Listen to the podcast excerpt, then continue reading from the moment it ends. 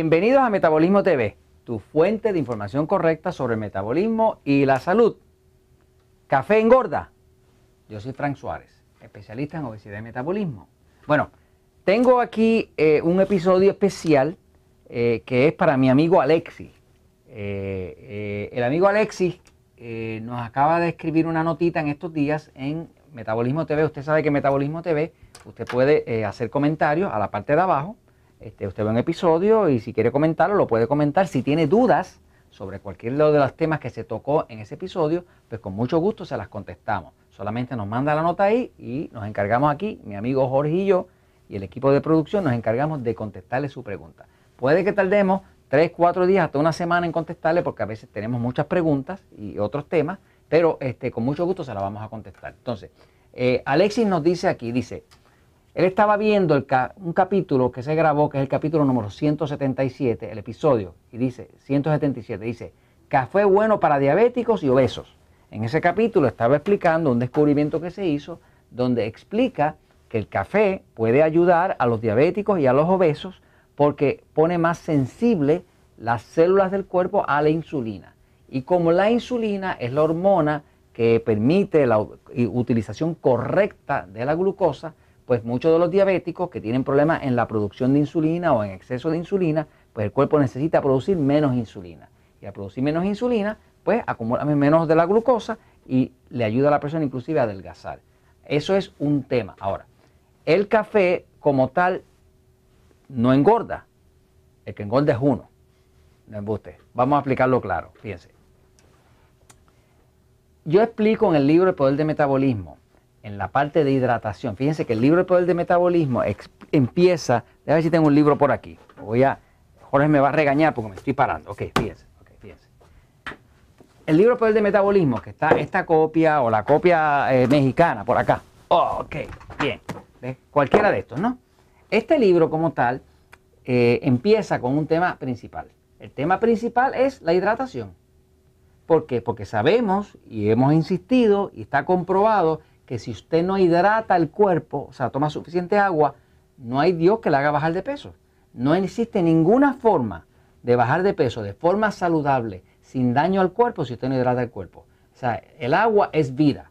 Si no se toma suficiente agua, y no estamos hablando ahora de jugo, Coca-Cola, refresco, ni nada con sabor, estamos hablando de pura agua. Lo que llaman por ahí comúnmente H2O, agua.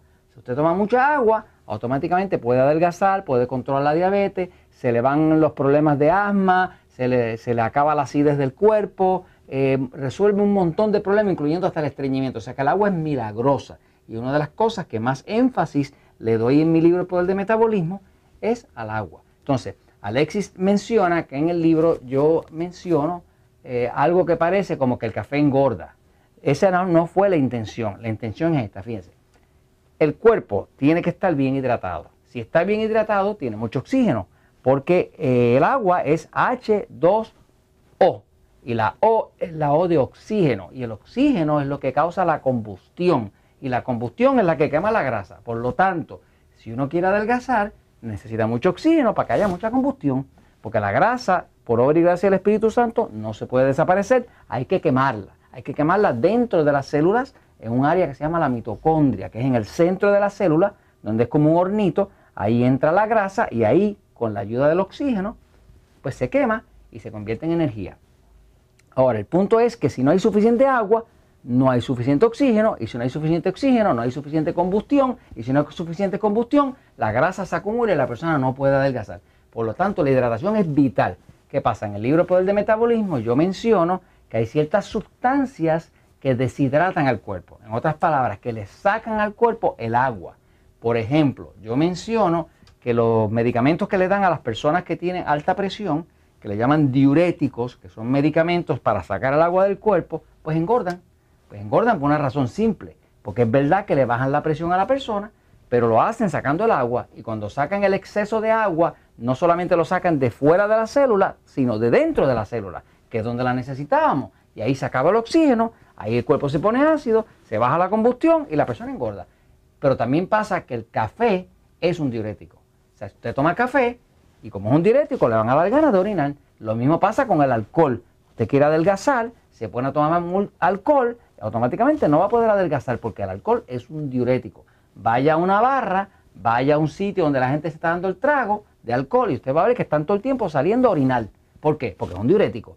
Vaya a un Starbucks, a un sitio donde la gente está tomando café y va a ver que todo el tiempo está la gente yendo a orinar. De hecho, de las áreas más lujosas, más grandes de un Starbucks, es, el baño, porque es un sitio de la gente orinar, porque están vendiendo ahí un diurético. Entonces, si uno toma mucho café, va a tener mucha pérdida de agua. Si tiene mucha pérdida de agua, se deshidrata. Si se deshidrata y no la está reemplazando con exceso de agua, le baja el metabolismo. Le baja el metabolismo, le va a engordar.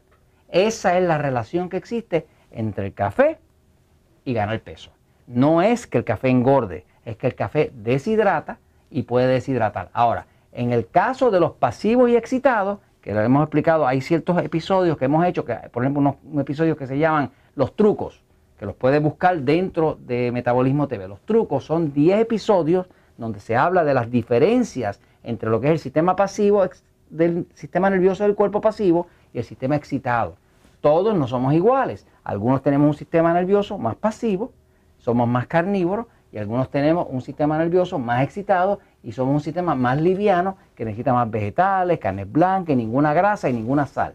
Pues e, e, esa diferencia es importante porque una persona puede saber que el tipo de alimento que para uno es correcto, para otro es mortal, porque todos no somos iguales. De la misma forma que un carro camina con gasolina y un camión con combustible diésel, pues el tipo de, combustible no se puede intercambiar entre los tipos de motores de, ese tipo de vehículos. Lo mismo pasa con el cuerpo. El café como tal puede llegar a ser un problema para el excitado. El excitado, que tiene un sistema que es así, que está siempre en actividad y es esa gente que usted los ve sentados así y no pueden estarse quietos, así como Jorge. Ahora mismo Jorge me está grabando aquí y está la patita allá así. No se puede estar quieto. Es un sistema nervioso excitado. Yo tengo un sistema nervioso pasivo yo soy bien tranquilo mi cuerpo, duermo profundo, eh, todo me cae bien. Es un sistema pasivo. Pero Jorge, por ejemplo, mi amigo y mi esposa tienen un sistema de esos que están siempre en movimiento, tienen dificultad para dormir, este, psicomental no duermen bien, la grasa les cae mal, es un sistema excitado. Usted toma un cuerpo de una persona que tiene un sistema nervioso excitado, le da café en exceso y le causa obesidad. Se puede tomar uno o dos cafecitos al día, no hay problema porque el café es un estimulante. Pero si le mete más café de la cuenta, lo excita tanto que entonces lo trae al lado contrario, que es el lado pasivo, y entonces la persona empieza a engordar. O sea, ¿engorda el café? Sí, el café engorda. Engorda si se usa en exceso o si se usa en exceso en un cuerpo excitado. Y esto lo comentamos porque la verdad siempre triunfa.